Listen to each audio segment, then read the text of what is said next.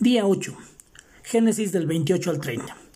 En esta ocasión quiero reflexionar contigo cuatro puntos. El primero, Dios cumple sus promesas a pesar de nosotros.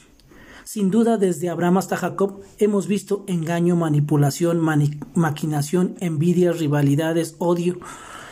Hay ocasiones en las que nosotros nos identificamos con eso porque lo vemos dentro de nuestra familia. La pregunta sería, ¿te ha sucedido? Pero también vemos que por encima de todo ello hemos visto la asombrosa gracia y fidelidad de un Dios que cumple sus promesas para llevar a cabo sus propósitos. Lo único que esta familia contribuyó para que los planes de Dios se cumplieran fue su fe.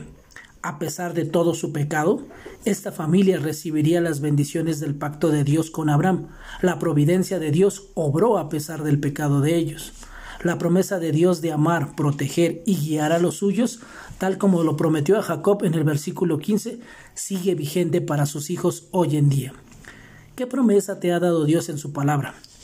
¿Has dudado de que se cumplirá? ¿Por qué? ¿Por qué sí o por qué no? Segunda cosa, las expectativas que nos hacemos nos pueden llevar a la amargura, al enojo y aún a la ingratitud cuando éstas no se cumplen.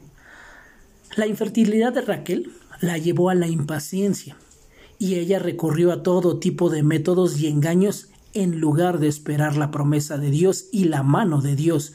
Ella no descansó en las promesas y la providencia de Dios. ¿Qué expectativas te has hecho que no se han cumplido? ¿Cuál ha sido tu reacción? Tercer punto. Cosechamos lo que sembramos. Jacob, el engañador y maquinador fue a su vez engañado por Labán, su suegro. También fue víctima de la manipulación de sus mujeres y así vivió durante muchos años. ¿Te ha sucedido alguna vez que recibas lo mismo que tú has dado? Y punto número cuatro. Dios tiene el control de todas las cosas.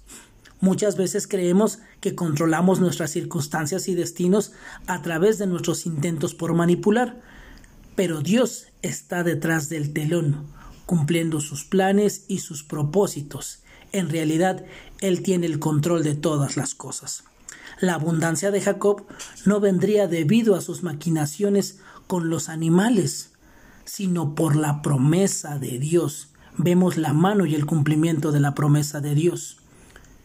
¿Estás confiando en Dios totalmente o tratas de manipular las situaciones? Qué situación actual estás manipulando y cómo podrías dejar esto en las manos de Dios.